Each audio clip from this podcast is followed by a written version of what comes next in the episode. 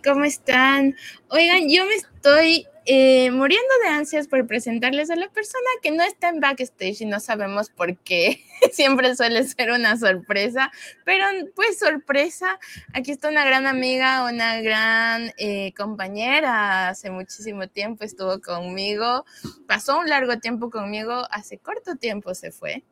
Eh, con ustedes tengo el honor y el grato placer de presentarles a Yael Vega, en el bajo mundo conocida, pero eh, ¿tu nombre real es? Carla Estefanía Vega Corrales. Carla Estefanía Vega. Oye, qué, qué gustazo y qué honor poder tenerte aquí, mi queridísima Yael. Estoy muy feliz y muy contenta en realidad porque Contigo hemos pasado la grata experiencia de ser estudiantes em, internacionales, porque es lo que dice la visa. Em, y pasamos del proceso. Eh, ha sido, como dije al inicio, una gran compañera, una increíble, una increíble persona que estuvo en procesos de mi vida y hoy es lindo tenerte aquí en este podcast porque ya por fin tenemos podcast en el planeta del Steffi y, estamos en la casa púrpura. Así que tú conociste esta casa, ¿no? Sí, conocí a, a Steffi y a Juanca, así que estoy muy emocionada por estar aquí, sobre todo por aclarar ciertas dudas que muchas veces tenemos al inicio de empezar cualquier proceso en un país extraño. Así que muchas gracias por la entrevista. Y hoy vamos a tener eh, tanto cómo hacer el proceso de la visa de estudiante, pero también vamos a hablar un poquito de las experiencias que, que se viven como estudiante, porque no todo es color de rosa ni todo es negro hay cosas buenas, hay cosas malas, pero también compartir un poco con la gente desde la propia mano de lo, y desde las propias vivencias de lo que nosotros hemos vivido es como bastante importante y bastante eh, necesario, creo yo, para nosotros hacer un poquito de catarsis, desahogarnos un poco y también yo creo que para la gente entender cómo es todo este proceso. Así que, mi queridísima, ya, ¿por qué decides venir a Estados Unidos primero? Yo creo que a partir de la pandemia muchas cosas pasaron a nivel mundial en la vida de cada persona. Entonces, muchas personas, en mi caso, eh, perdí mi trabajo. Entonces, decidí ir a empezar una aventura nueva. Entonces, mi enfoque también fue siempre aprender inglés. Entonces, Creo que en la actualidad el inglés es algo indispensable, que, algo que te abre las puertas en todo el mundo, no solo en tu país, sino a nivel mundial.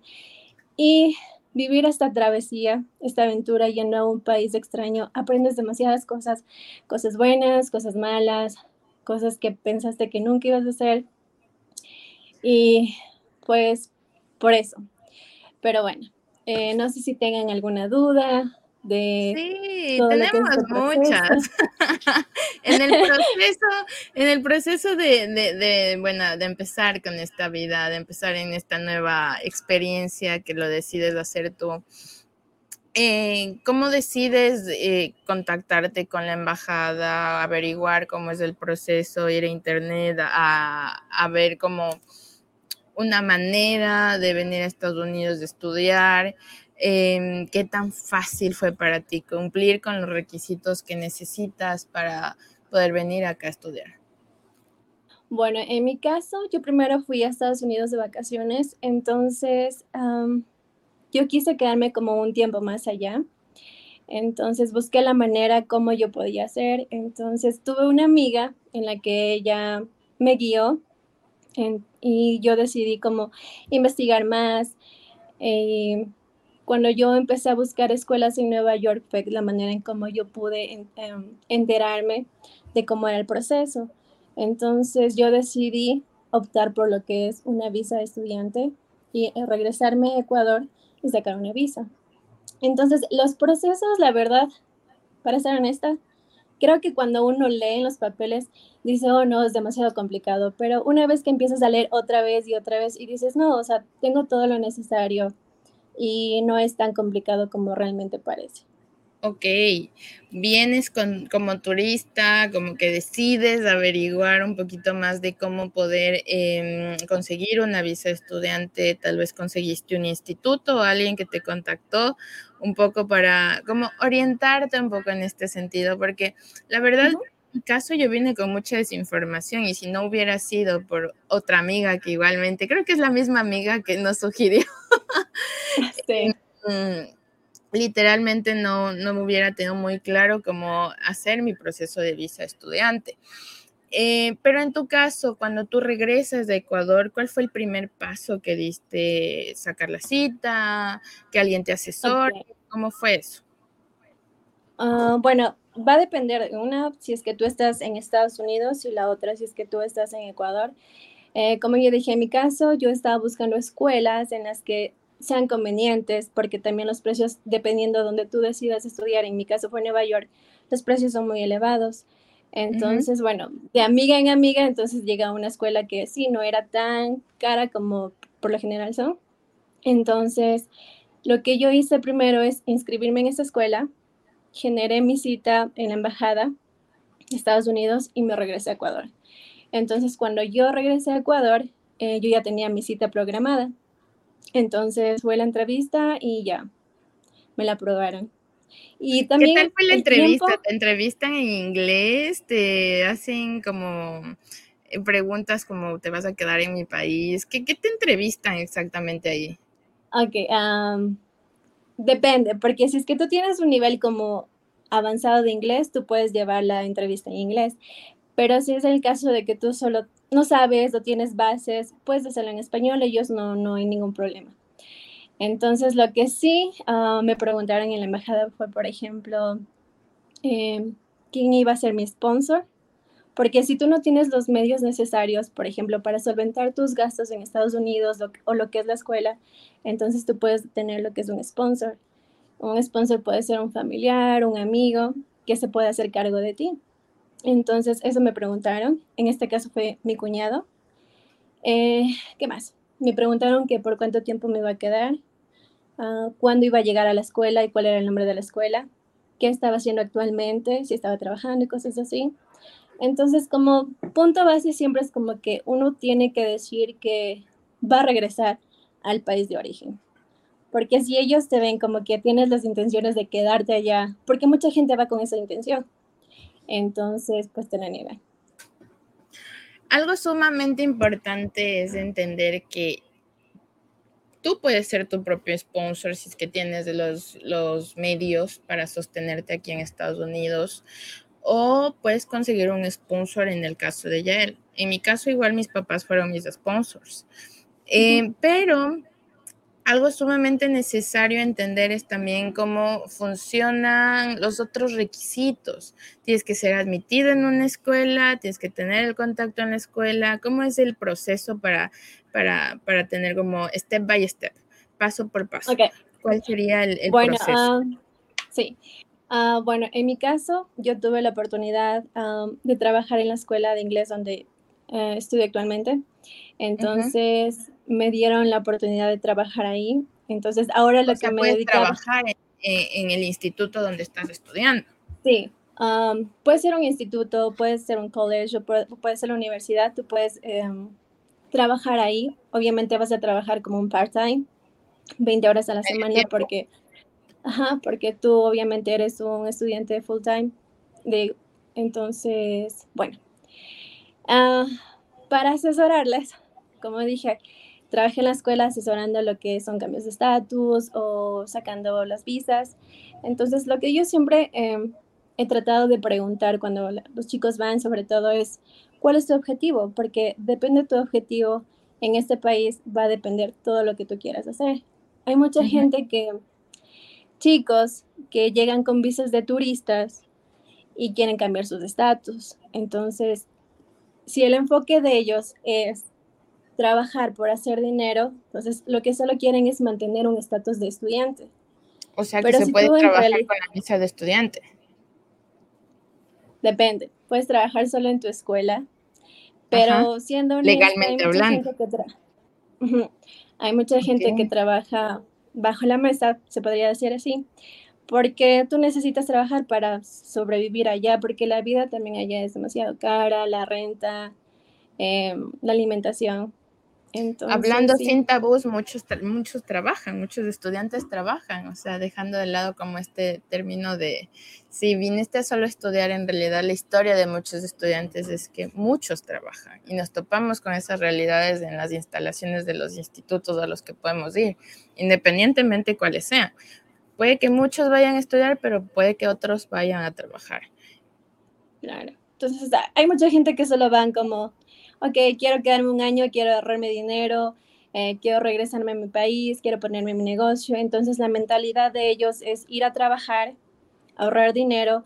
Y obviamente, si tu objetivo es ese, no puedes gastar tu dinero en una escuela que, por lo general, hay escuelas que puedes pagar el semestre 5 mil dólares, 6 mil, 10 mil. Hay otras qué sé yo, puedes pagar 3 mil dólares, 2 mil dólares.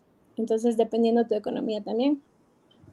Claro que sí, y algo sumamente importante es como entender la realidad que vives como estudiante. Ok, hablamos de los requisitos. Eh, primero, vamos a... Ok, les voy a empezar con, los requisitos. Los requisitos. Y luego vamos a hablar de la realidad. o sea, de cómo es venir acá, porque eh, hemos pasado cosas y cosas para ser estudiantes de aquí, pero vamos con los requisitos ya. ¿Cuáles son los Como les dije, el enfoque. Primero, ¿qué es lo que tú llegas a hacer a Estados Unidos? ¿Quieres estudiar o trabajar? Dependiendo, si quieres um, realmente aprender inglés, les recomiendo que consigan una buena escuela, una escuela que les exija ser estudiantes a 100%, porque de, de otra manera no van a aprender bien Ok. Bueno, en cuanto a los requisitos, lo que primero tienen que hacer es buscar una escuela. Okay. Van a buscar una escuela, pueden buscar en línea. Lo que sí tienen que cerciorarse de que la escuela cumpla con los requisitos para em, que acepte estudiantes internacionales. Eh, que estén acreditados sobre todo porque hay escuelas que aceptan a los chicos y luego cuando ya llegan las temporadas para la acreditación de las escuelas, les cierran las escuelas y luego ya los chicos se quedan sin estatus, se quedan sin escuelas. Entonces, ese es el primer paso, buscar una escuela okay, que está acreditada, que pueda emitir lo que son los formularios, el I-20, de hecho tengo uno aquí, que es este papelito de aquí. La F1. Este papelito para una visa de estudiante es una visa F1. Entonces, cuando tú te inscribes en la escuela, por lo general te van a dar lo que es un I-20. Este I-20 es un formulario en donde la escuela que está acreditada dice, ok, tal persona eh, es elegible para ser estudiante, ok. Dentro del I-20 va a estar lo que es información de la escuela, del estudiante, um, también cuánto dinero van a necesitar por la estadía que ellos estén ahí. Dependiendo de la escuela, por ejemplo, tienen que tener, qué sé yo, por tres meses o seis meses, 7 mil, 10 mil, 20 mil dólares es lo que la escuela les va a exigir que tengan. Eh, y ya. Entonces, una vez que las escuelas les dan les dan lo que es el I-20, luego les dan una carta de aceptación, como esta. Ajá. esa también la recibí yo. Tú también la recibiste. Sí, entonces cuando reciben la carta de aceptación, eh, entonces ya tienen lo que es el I-20 y la carta de aceptación que toda escuela les van a dar, ¿ok? Después de eso, em, lo que ustedes tienen que hacer es el, ah, es el pago del SEVIS, que es una tarifa que se paga en migración, que todo estudiante que esté aplicando para esto tiene que hacerlo. Este valor es de 350 dólares no reembolsables. ¿Y el SEVIS qué finalidad tiene? ¿Es como un seguro o es como...? No, el SEVIS es una tarifa, por ejemplo, es una tarifa que se paga al Estado de, eh, Estados Unidos para, para tu aplicación como estudiante. Ok, ok, claro. Entonces, que ya tienes estos tres puntos, ahora sí lo que vas a proceder a hacer es a llenar lo que es el DS-160, que es el formulario para agendar una cita en la Embajada de Estados Unidos, desde tu país, obviamente. En este caso, desde Ecuador o cualquier otro país. Entonces, este formulario igualmente lo vas a llenar y si no quieres llenarlo, hay muchas agencias que, por ejemplo, aquí en Quito o cualquier parte, hay personas que te pueden llenar los formularios si no quieres correr el riesgo. Entonces, pagas yo me acuerdo la primera vez yo pagué 40 dólares, incluidas las fotos. Entonces, ellos me llenaron, yo solo les di lo que es la copia del CEVIS, uh, el I-20, el pasaporte y lo demás tienen que llenar. Ok, tú vas a una instalación y llenas eso, la, la pues solicitud para, para la cita. Sí, puedes hacerlo tú mismo o si quieres que alguien más te lo haga también.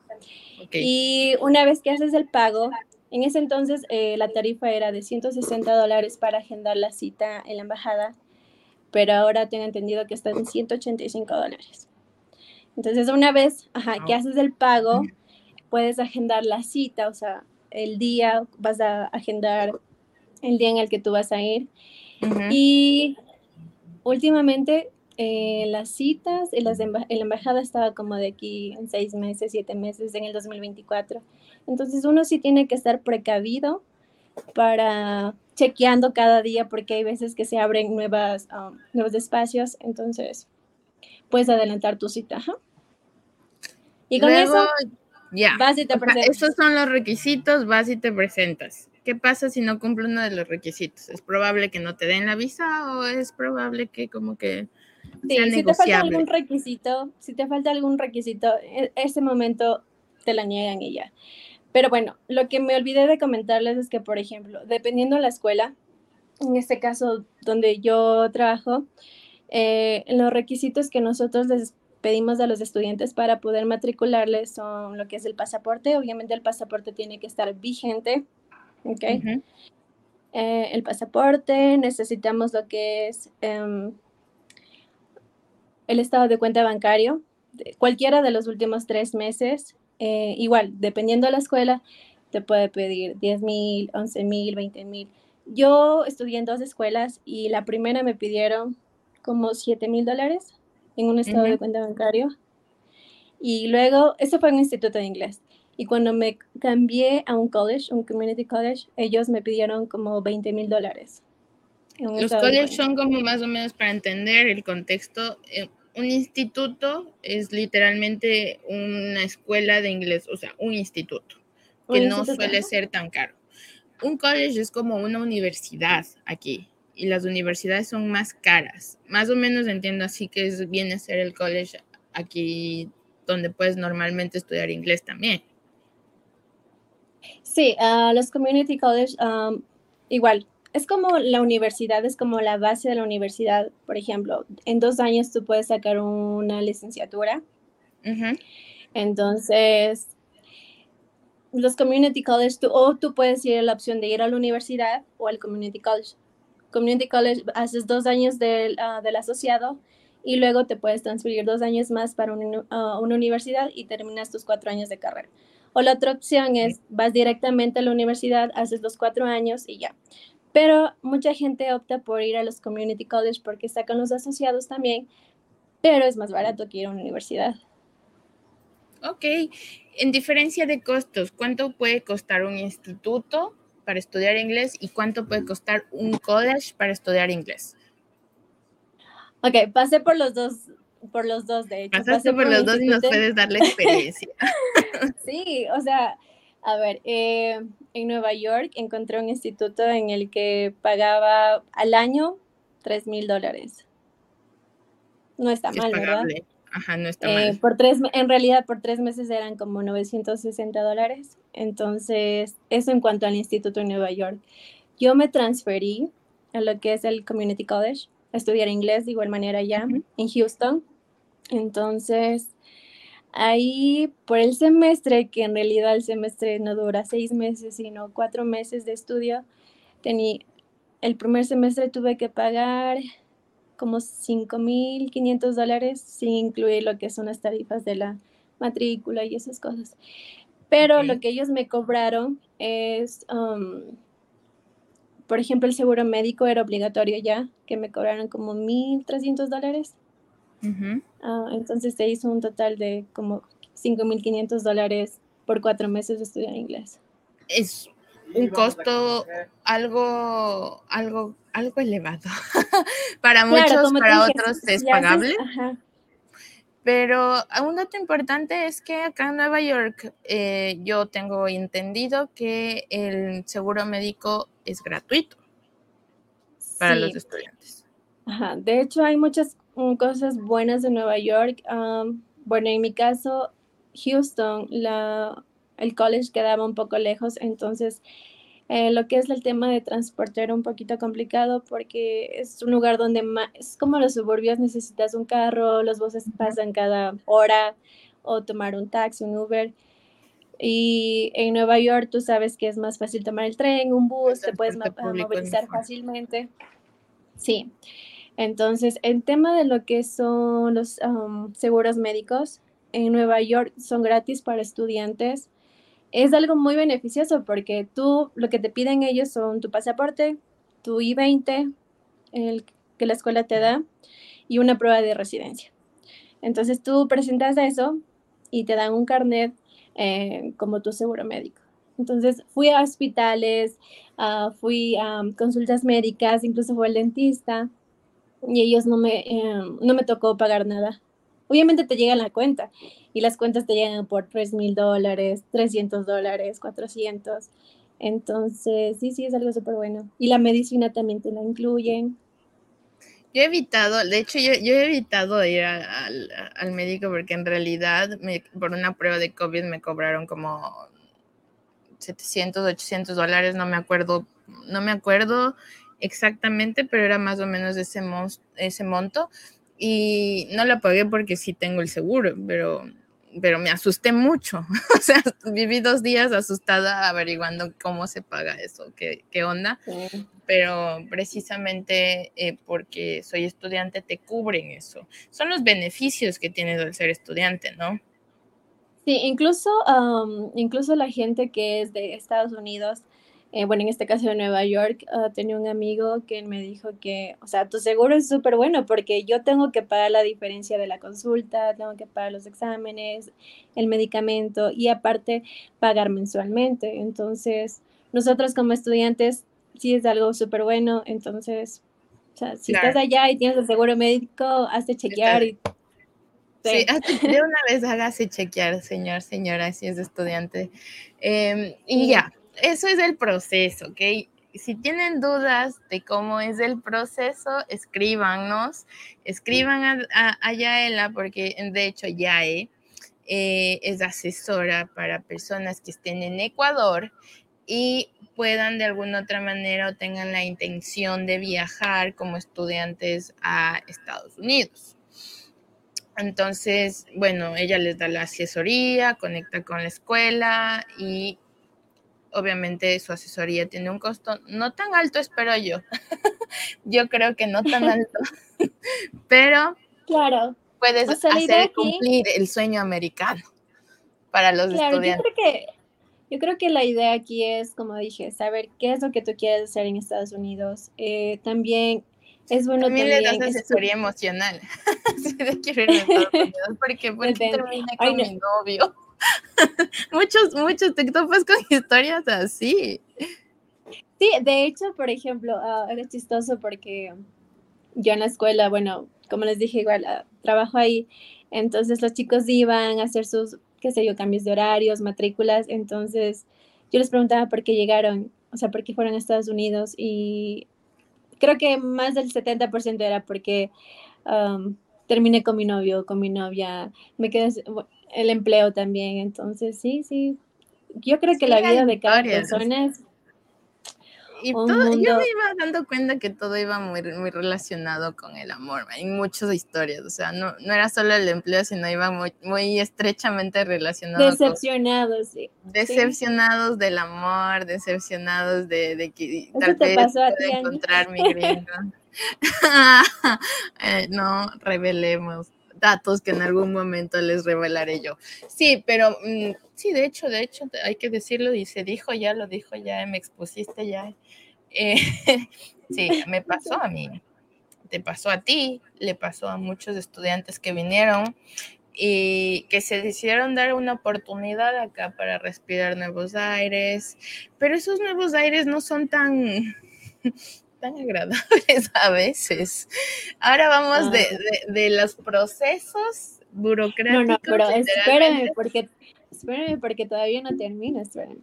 Ok, hay mucha gente que también va a Estados Unidos, con, como dije, van de turistas o van con una visa a la J1, que son como programas um, de intercambio, eh, que son programas como por ejemplo el Work and Travel o como los de Au pair que van de niñeras. Entonces ellos tienen un cierto, ajá, ellos tienen un cierto tiempo de la visa, obviamente. Entonces, por ejemplo, pueden quedarse de tres meses a un año, dependiendo de la visa. Entonces, hay mucha gente que se queda enamorada de la cultura de Estados Unidos y les gusta la vida allá. Entonces, lo que hacen es buscar la manera de quedarse más tiempo, como yo te había mencionado al inicio. Entonces, otra alternativa, sin que tú te regreses a tu país, es que hagas un cambio de estatus. Es decir, si tu, uh, si tu estatus era turista o como, uh, como au pair de niñera, ahora vas a ser estudiante. Entonces, es un proceso parecido a la visa F1. O sea, la diferencia, ¿cuál es la diferencia entre las dos? Um, la visa 1, la visa uh, F1 la vas a aplicar desde tu país de origen, ¿ok? En este caso, desde Ecuador, yo tengo que presentarme en la embajada y hacer todo el proceso.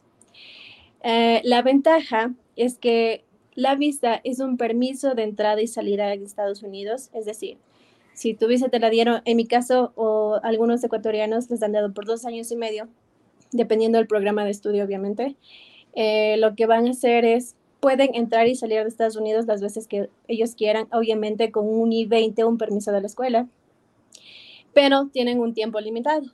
Ahora, los que deciden hacer lo que es el cambio de estatus, una vez que apliquen el proceso, ya no pueden salir de Estados Unidos. O sea, te quedas acá. Te quedas mientras tú estés estudiando. Si tú decides terminar tu estatus de estudiante y te quieres regresar a tu país, lo puedes hacer. Obviamente tienes que cerrar tu estatus de estudiante en buenos términos, cosa que si tú quieres volver a aplicar a lo que es una visa de turista o renovar algo, entonces lo puedes, lo puedes hacer. sin ningún inconveniente, sin ninguna sanción como suele darte el gobierno de Estados Unidos. Pero también va a depender del tiempo que tú te quedes estudiando, porque por ejemplo, si tú te quedas más de dos, tres años estudiando, cuatro, cinco, que hay mucha gente que se ha quedado como con, una, con un estatus de estudiante por seis años, o sea, hay que ser también lógicos, ¿no? Que si yo me regreso a mi país y trato de sacar una visa de estudiante, o sea, no me la van a dar porque tú ya te quedaste cinco o seis años allá. Exacto, Entonces mucha gente prefiere ya quedarse. Ajá. Ok, buscando como el, bueno, buscando ya otra, otra forma de tener otro estatus legal en este sentido. Pero bueno, ese no es el caso. El caso es tener una visa para poder venir a estudiar acá a Estados Unidos. Y eh, dentro de ese proceso hay historias y anécdotas. Ahora ya entendemos el trámite burocrático Ahora vamos con el trámite personal, un poquito más, más personal. Yo creo que el trámite personal es en realidad buscar la manera de hacerte tu vida ya. O sea, no quedarte en tu zona de confort. Eh, como yo te he dicho, tía, o sea, uno tiene que buscar la manera. Entonces, para mí, también aprender también me costó. Eh, no es como que yo vine y empecé a trabajar aquí como, oh, de asesora en la escuela, no. Eh, a mí también me tocó lavar platos, ser mesera, sobrevivir. sí, porque te toca. Sí, Y, es, y es re duro porque parece sencillo, pero no lo es. O sea, uno ve Nueva York y dice, ay, qué bonito, y la foto, pues está la foto feliz de Nueva York, pero es, hay una historia de lágrimas, llanto, estrés, decepción, dolores de espalda atrás de esa foto.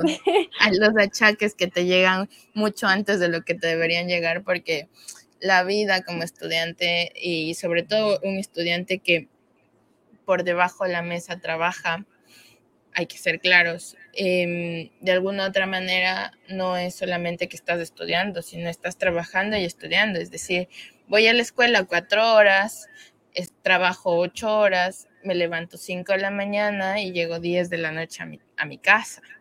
Así es como funciona. Entonces, y gano como un mínimo. Y ustedes van a ver realidades distintas. Por ejemplo, en, en un caso dado, yo he visto varias realidades como veo que mis compañeros de trabajo trabajan en dos lugares distintos y ganan, yo qué sé, 2.500 a la semana, me invento. Pero yo que hago el mismo esfuerzo, solo trabajo en un trabajo y normalmente gano unos 600, 700 dólares a la semana. Literal. Eso es las realidades que ves. En mi caso yo he visto eso. En tu caso, ¿qué has visto? Dentro de las historias que han venido como estudiantes, han venido con el corazón roto, se han quedado sin empleo. Sí, yo creo que ah, pasas por muchas cosas como depresión, soledad, alegría, ah, decepción, todo. Pero igual, o sea, si tú aprendes el idioma, muchas puertas se te van a abrir. En mi caso, al inicio, tal vez yo sabía un poquito de gramática, pero siempre era como que me daba miedo un poquito hablar en inglés por el que dirán o se van a burlar de mi acento. Pero. ¿Qué hacemos para pasar la de Nos dice Juan Carlos Miranda. Caminar por el Times, uh, Times Square. Caminar por el Times um, Square y ver que hay realidades peores. por, ejemplo, a mí me gustaba como eh, tomar el ferry o, por ejemplo, ir a los, a los um, los puertos de allá de Nueva York. Entonces, como que te sientas, pones música y dices como, oh, estoy aquí, disfruto de la ciudad. pensar cosas positivas de lo que es, no todo el mundo puede venir. Em, no, y aparte, Sí, pero y aparte yo creo que, por ejemplo, si tú regresas ver a, ver atrás, dices, ya no estoy en el mismo lugar en el que estaba antes. O sea, tal vez si inicié, qué sé yo, lavando platos, ahora ya no. O sea, tal vez ahora, porque aprendí inglés, me puedo desenvolver más. Ahora ya, qué sé yo, tengo un mejor trabajo. Y como tú dijiste, ah, puedes ganar dos mil, mil dólares a la semana. Hay mucha gente que trabaja como meseros, que ganan súper bien. Y o sea, meseros parece que es fácil, pero no es fácil. No. Es cansado también. Créanme que no. Yo inundé un restaurante. Pero vale la pena. inundé un restaurante siendo mesera. O sea, y algún día les contaré. ¿Tú no estuviste, Yaela, cuando yo inundé un restaurante? No, no, tú ya no estabas. Pero siempre se, se ha contado eso. Sí, no es fácil. No es fácil. Y es doloroso. Y es duro porque aprendes a crecer. Sí, y, por ejemplo, mucha gente entra empezando en la cocina, literalmente, pero también el punto es surgir, ¿no? O sea, si voy en la cocina, ok, voy a empezar a, ser mesero. Incluso ser mesero te ayuda a desenvolverte, o sea, a soltar la lengua, a perder el miedo. Y, yo siempre buscaba la manera de, de hablar con gente americana, eh, me gustaba más hablar con, como, con gente adulta y a viejitos porque ellos te tienen más paciencia, no están tan apresurados como los jóvenes. Entonces yo siempre buscaba eso y ahora es como que sí, puedo hablar un poco más, no puedo decir perfecto, pero sí me muy bien. Pareces gringa cuando habla en realidad. Esperamos que nos mandes un saludo al planeta del Steffi, a Enrutados en Inglés al final de este podcast para que vean el acento de, de la YAE, porque es muy, muy bueno. O sea, tu inglés es muy bueno aprendiste muchísimo, pero como decía hace un ratito, creciste. ¿En qué creciste? ¿En qué sientes que, o sea, yo creo que salir como estudiante me invitó a salir de mi zona de confort, en un lugar donde yo era muy cuidada, donde todo se me solventaba, donde sí eh, iba a ser así súper jarocha donde no había papel higiénico y yo sabía que iba a ver al siguiente día porque mi papá iba a ir a comprar el papel higiénico, donde el jabón para mí era como que salía del árbol porque literalmente el jabón de, para lavar platos siempre hubo en mi casa, siempre hubo en mi casa, entonces absolutamente estas cosas como que te invitan a traerte en una realidad de independencia absoluta y total donde el jabón resulta que sí ha sido importante porque no lo di, yo lo di por sentado el jabón, créeme, y el papel higiénico igual porque siempre hubo, fue una fuente inagotable de, pero en este Es lo más importante, el papel higiénico. Y ahora, y, es lo más, y la gente se pelea por, no, o sea, no se pelea por, pero sí es como que ya, ¿quién compró la última vez? Me toca comprar a ti, le toca comprar a tal persona, ya, o sea, cuando vives con roomies porque eso también es ah, algo. No tienes un espacio. O sea, en Ecuador yo tenía mi cuarto y acá no tenía mi cuarto. Valoras hasta una puerta. Literal. ¿Te acuerdas cómo vivimos? Vivimos un año. Sí. Ok, cuéntanos. Yo, a ver, yo creo que la parte que me hizo crecer a mí es tal vez ser más humilde también. O sea, no es que no lo era, sí lo era, pero más. también, Aprender a comer todo, porque no había comida. No, no, yo siempre he comido de todo, nunca me he quejado, la verdad. Yo no, comía, yo no comía aguacate, yo no comía arroz, yo, yo evitaba comer cosas así. Y ahí fue como, venir acá fue como comer arroz, comer, comer lo que había, porque si no, no comías, y no porque no haya dinero, no hay atún. Atún, el atún fue lo más valorado, yo creo, de este viaje. Sí. Para mí, yo creo, que, yo creo que lo que aprendí es como abrir mis alas. Me sentí como que más independiente. ¿En qué sentido? ¿Qué, hacías antes y qué no hacías antes para decir aquí Por ejemplo, en Ecuador, siempre yo, como tú dijiste, ¿no? O sea, tú estabas segura de tu zona, de tu alrededor, de tu familia, que no iba a faltar nada. Em, yo creo que en Estados Unidos aprendes a, valorar la familia, a todo, hasta la puerta. Ah, pero también aprendes a descubrirte a ti, ¿me entiendes? Como decir, ok, estoy en un país extraño. Tal vez mucha gente puede minimizar de que, wow, tal persona está allá, ahora tal vez le puede estar yendo bien o mal, pero tú te das cuenta que, por lo menos en mi caso, sentí como que em, traté de la manera siempre de salir adelante, ¿me entiendes? Como que de mejorar, como que dije, ok, empecé, que sé yo, lavando cucharas, pero no, ahora puedo estar en una, un escritorio con una computadora sentada, hablando en inglés, hablando en español, eh, busqué la manera de, de ser mejor, ¿me entiendes? De crecer, crecer tanto personal como profesionalmente, porque también busqué, digamos, la manera de cómo conseguir un social. No es que alguien me decía, yo también buscaba la manera, trataba de leer. Eh, también para y el social te lo dio la escuela. Sí, también, pero porque yo busqué la manera, ¿no? O sea, la manera de buscar y trabajar ahí en la escuela, porque nadie me iba a decir como, ya él quieres trabajar en la escuela. No, yo fui insistente, persistí. Igual el momento de sacar la licencia de conducir allá allá en Estados Unidos, que tal vez para muchos digan como, ¿y cómo la saco? Y ¿Me entiendes? Entonces es, como otro nivel, no es una licencia de Ecuador, es otro nivel. Sacar las licencias aquí es difícil. De hecho, de hecho tengo mi licencia aquí y tengo mi ID los de números, da para los números que no, pero muéstranos la foto.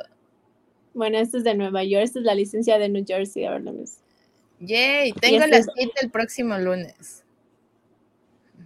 Y esta es la de New York o sea, yo creo que, por ejemplo, lo que algo sí siempre me ha gustado es como que si yo sé algo, tratar de compartirlo o que mis amigos siempre se les haga más fácil. Si a mí se me hizo tal vez difícil, que a mi amigo o mi amiga se le haga más fácil.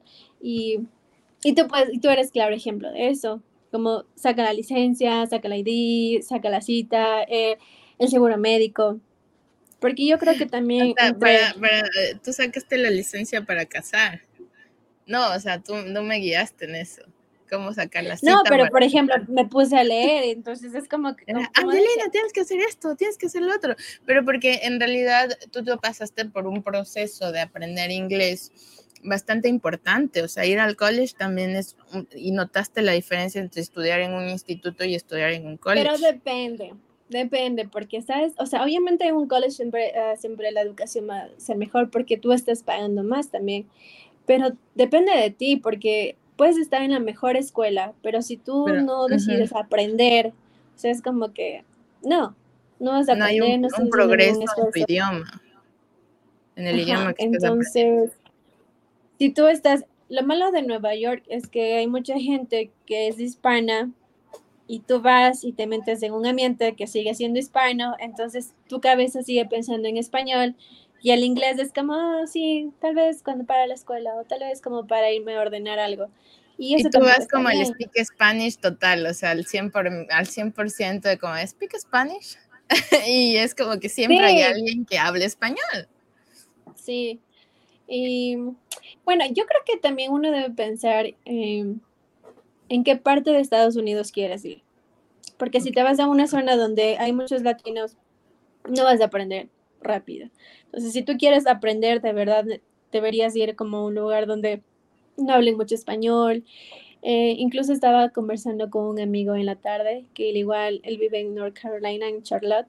Entonces, él me decía, aquí la vida es mucho más fácil en el sentido de que es menos complicada que en Nueva York. Ah, el Community College, tú puedes aprender inglés gratis, puedes allá ir por el ESL, eh, programas gratis, y cuando tú ya quieras estudiar en la universidad, obviamente, el college obviamente te va a costar, ¿no? Pero es mucho menos complicada que en Nueva York. Incluso él me dijo que eh, él estaba trabajando en una empresa de construcción. Él, bueno, él hizo una carrera allá, está sacando ahorita la ingeniería, pero es la única persona que es bilingüe. O sea, los, todos los de, la, los de la oficina son americanos, hablan solo inglés y él es el único, y le contrataron ahí a él allá porque, solo porque hablaba español. Claro. Entonces, él, él es el que maneja la parte de la oficina también y también a, las personas que trabajan en la construcción, a los hispanos, por lo general. Es, como que tú busques la oportunidad de también. O sea, yo también fui a, a Carolina del Norte, precisamente, y veía que los colegios son gratuitos, me parece que en Texas hay lugares donde puedes aplicar, pero los colegios son gratuitos para las personas que ya están viviendo ahí. Si tú vas con una visa de estudiante, tiene un costo. Sí, para estudiantes internacionales el costo es mucho más elevado. O sea, si a mí el crédito, qué sé yo, en el college me costaba como residente, una persona nativa de allá, uh, les costaba, qué sé yo, 100 dólares el crédito. Por ser estudiante internacional a ti te va a costar 200, 250 el, doble el costo. Y es. y es re duro conseguir eso porque hay que tomar en cuenta, y yo, me, me, gusta hablar súper claro en ese sentido, tú puedes venir como estudiante, pero el dinero que pusiste para venir acá muchas veces no es tu dinero, incluso o sea, es como que encuentras sponsor que solo te dicen, sí, sí, yo voy a pagar, pero no, no van a pagar tu, tu estancia en Estados Unidos, tú vas a a sobrevivir, a buscar un lugar donde trabajar, a venir a estudiar, a cumplir con eso para no perder la visa, em, para aprender, para que a veces, Yo creo que a veces solo necesitas como un empujoncito, ¿me entiendes? O sea, como esa persona que sea como tu ángel, ¿me entiendes? Como tu apoyo. Y yo hoy por hoy es como que agradezco, por ejemplo, e, en, mi caso a mi cuñado porque, y a mi hermana porque ellos fueron las personas como que me dieron el empujoncito, ¿me entiendes? Y eso para mí um, significó mucho en mi vida. Ahora veo las cosas diferentes, sé que puedo hacer las cosas. O sea, uno se pone a pensar y dice, si lo estoy haciendo en Nueva York, o sea, ¿por qué no puedo hacer en otra parte del mundo? O sea, ¿por qué no puedo hacerlo en mi país? y cuando vas de tu país te sientes como en tu zona de confort y tienes tu trabajo y ya, pero Estados Unidos es una gran escuela. Y creo que también uno tiene que, ajá, uno tiene que enfocarse, tal vez Estados Unidos muchas veces no es el lugar correcto, ¿me entiendes?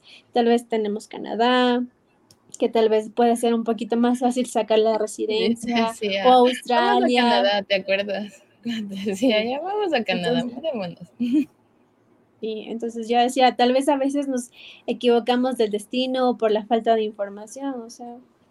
Hay que leer, hay que estudiar. Hasta literalmente estudiar no es irse por una cátedra o por un, una ciencia y sentarse a estudiar. Estudiar es literalmente investigar qué es lo que te gusta o qué es lo que tú quieres hacer con tu vida e identificar cuáles son las instituciones, lugares, eh, primeras instancias a las que tú tienes que acudir para entender y comprender cómo va a ser tu proceso si decides hacer lo que quieras hacer. Por ejemplo, venir a hacer radio no fue sencillo, montar estos micrófonos no fue sencillo, tuvimos que ver tutoriales de YouTube y de hecho ahora la información está de primera mano en YouTube. Están como lugares de aquí que literal ahora que vamos a grabar esto, le vas a poner play y ya te van a decir, ah, mira, ve, así son los pasos para. Sí, Así que, mi incluso, cuéntame. Incluso yo digo que también algo muy importante es como que buscar personas de que ya han pasado por estos procesos, porque sí, como dije, si a mí se me hizo difícil tal vez ahora que tengo más experiencia, o tú o cualquier persona ya, es como que te van a guiar para que sea un camino menos complicado, menos difícil, y así darnos la mano entre todos, ¿no? Claro que sí. Vamos a leer los comentarios y nos pone Armando, hola chicas, qué chévere encontrarles en este medio y más que todo por la información muy valiosa para muchas personas que quieren viajar a estudiar a Estados Unidos. Felicitaciones.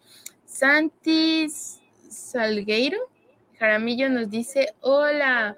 Otra vez Armando nos pone muy interesante la información, chicas, felicidades. Debbie Gómez nos pone saludos. Y Juan Carlos Miranda nos pone, ¿qué hacemos para pasar la depresión? Que estamos hablando un poco de eso. Bueno, en realidad yo, yo soy muy afín y de hecho a mí me pasó que yo tuve que tener terapia porque no para muchos puede ser fácil, para otros no. La historia es distinta con cada persona, pero para mí no fue nada sencillo afrontar mi independencia en el sentido de que empecé a extrañar muchísimo yo a mi familia. Em, sentía que ningún lugar era seguro aquí.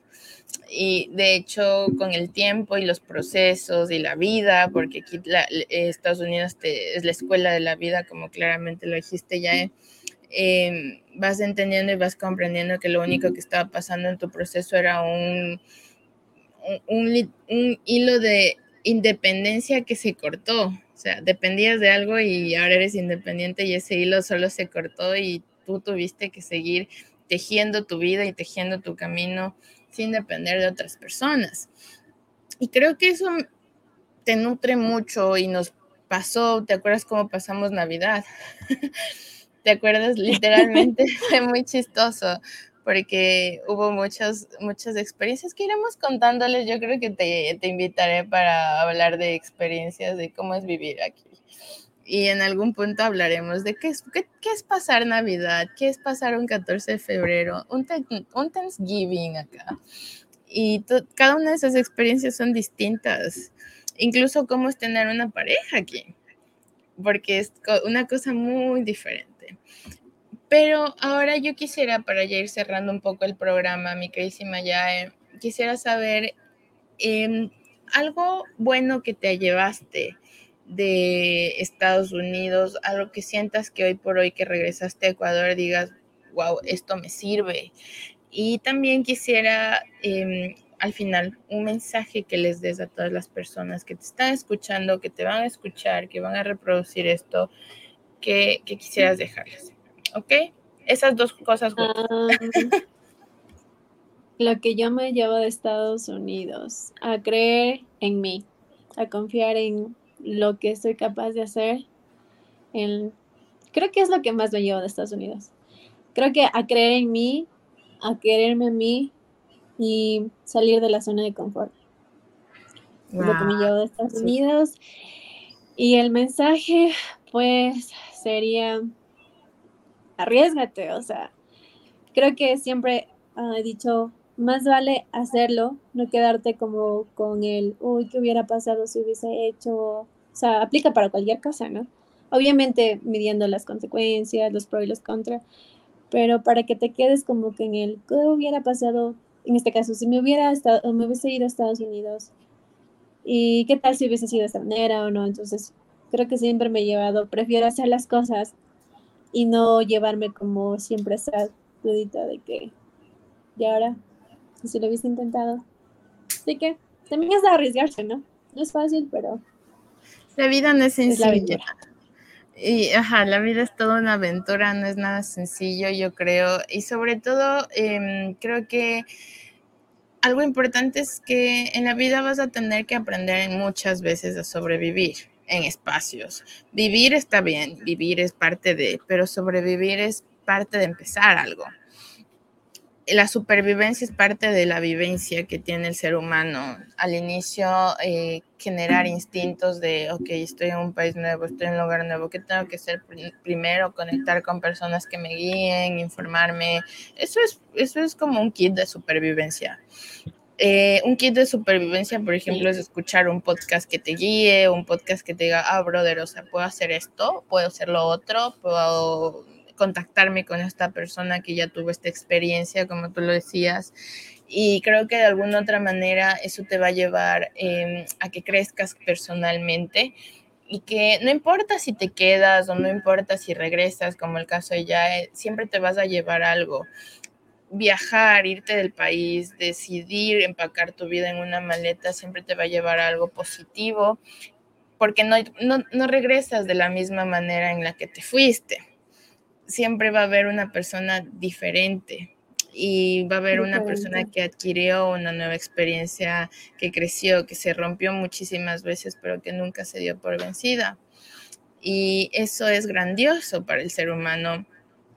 Así que es parte de la vida, siempre les animo a que vivan, a que disfruten, que sonrían, que se portan bien si tienen que portarse bien y que se porten mal cuando tengan que portarse mal, pero que sobre todas las cosas crean en que la vida es parte de un proceso maravilloso, a veces doloroso, pero a veces necesario, pero que no importa, el dolor pasará. Y la felicidad también. Lo importante es encontrar un lugar en donde te encuentres con paz. Así que, mi queridísima, ya, eh, antes de que te vayas, qué lindo poderte haber tenido en este espacio, pero quiero que nos dejes un mensaje en inglés. Eh, para que la gente pueda escuchar cómo avanzó tu inglés. Un mensaje, así como lo último que tú dijiste, eh, o otro mensaje que le quieras dejar a la gente. Y también le mandes un saludo a Enrutados y al Planeta del Steffi. Y ya, puedes iros en paz. okay. Um, so, guys, I would like to say uh, thanks so much for this interview. Um, I really enjoy it, and I hope like this was helpful for you because just I'm trying to help to uh, to everyone, not just my friends, to everyone, and if you have a dream, just don't give up. Just follow your dream. It doesn't matter what's gonna happen. Just try it.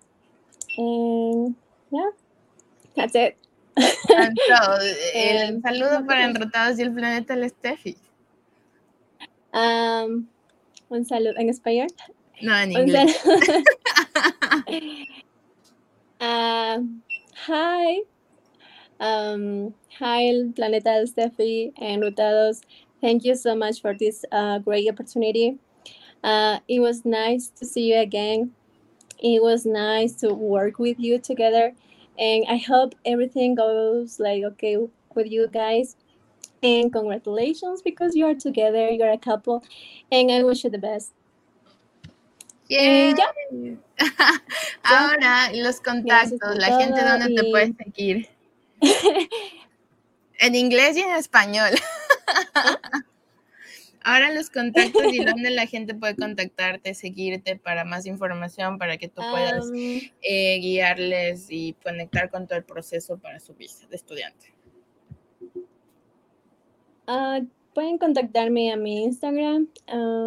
mi Instagram es yael.bc15 y ya estaré gustosa en ayudarles o si tienen alguna idea, alguna duda o si solamente es como que sabes qué escuela podría ir o algo. Creo que estoy gustosa en poder compartir lo que yo aprendí y yo creo que el conocimiento se lo debe compartir también, no solo quedarme yo y, o alguien más. Entonces, así podemos ayudarnos entre todos. Perfecto, así que esta fue Yael Vega, asesora para visas F1 te voy a poner así, la asesora para visas de F1, Yael Vega. Estoy segura que les va a ayudar y les va a animar también a seguir sus sueños. Y sobre todo también va a poder ser una guía importante dentro de el complejo proceso, no imposible, pero sí complejo proceso de poder venir a Estados Unidos con una visa de estudiante o poder hacer un cambio de residencia. Así que, bueno, creo que eso ha sido todo, gente hermosa. Gracias ya por acompañarnos en este espacio. Les mando un fuertísimo abrazo. Antes de nada, quiero agradecer a Juan Carlos Miranda por el estudio, por la producción y por todo el apoyo que siempre nos está dando. Espero que la ruta del Juanca aparezca por acá. Quiero invitarle a darle un fuertísimo aplauso. ¿Dónde está la ruta del Juanca? sigue produciendo la ruta del Juanca. Pero, em, Juan, ahí estás, qué lindo oh, verte. ¿Dónde estás? Ya, ya, va a entrar la ruta del Juanca acá. Es nuestro productor, director, literal camarógrafo, él es todólogo aquí. Y bueno, nada más que nada, Juan, quiero agradecerte un montón por em, cumplir este sueño conmigo. Te quiero muchísimo. De verdad, esto es un, esto es, creo que una oportunidad increíble, ha sido una catapulta para conocer y cumplir sueños y sobre todo tener em, el ingenio de poder compartir información tan importante como lo que acaba de hacer Yae. Así que gracias, mi queridísimo Juan. Ah, yo quiero decirles algo a ustedes dos chicos. Ah, felicitaciones por, por la radio, porque no es fácil empezar allá. Eh, yo creo que todos hemos eh, ido poco a poco avanzando y ahora ver que ustedes tienen el programa, eh, no solo como pareja también, sino como un apoyo, que entre los dos es algo lindo de ver. Y yo con todo mi corazón, Juanca y Andy, deseo que todo les vaya súper bien y que pues sigan con este tipo de programas porque siguen compartiendo el conocimiento, experiencias y que a mucha gente les va a servir. Y, y qué lindo verles juntos. Un corazoncito, yay. El, el, Juan no puede hablar porque el micrófono no está activado, pero dice gracias. Les mandamos un fuerte abrazo y eso ha sido todo por hoy. Les mando un fuerte abrazo, cuídense mucho. Bye bye chicos. Bye chicos.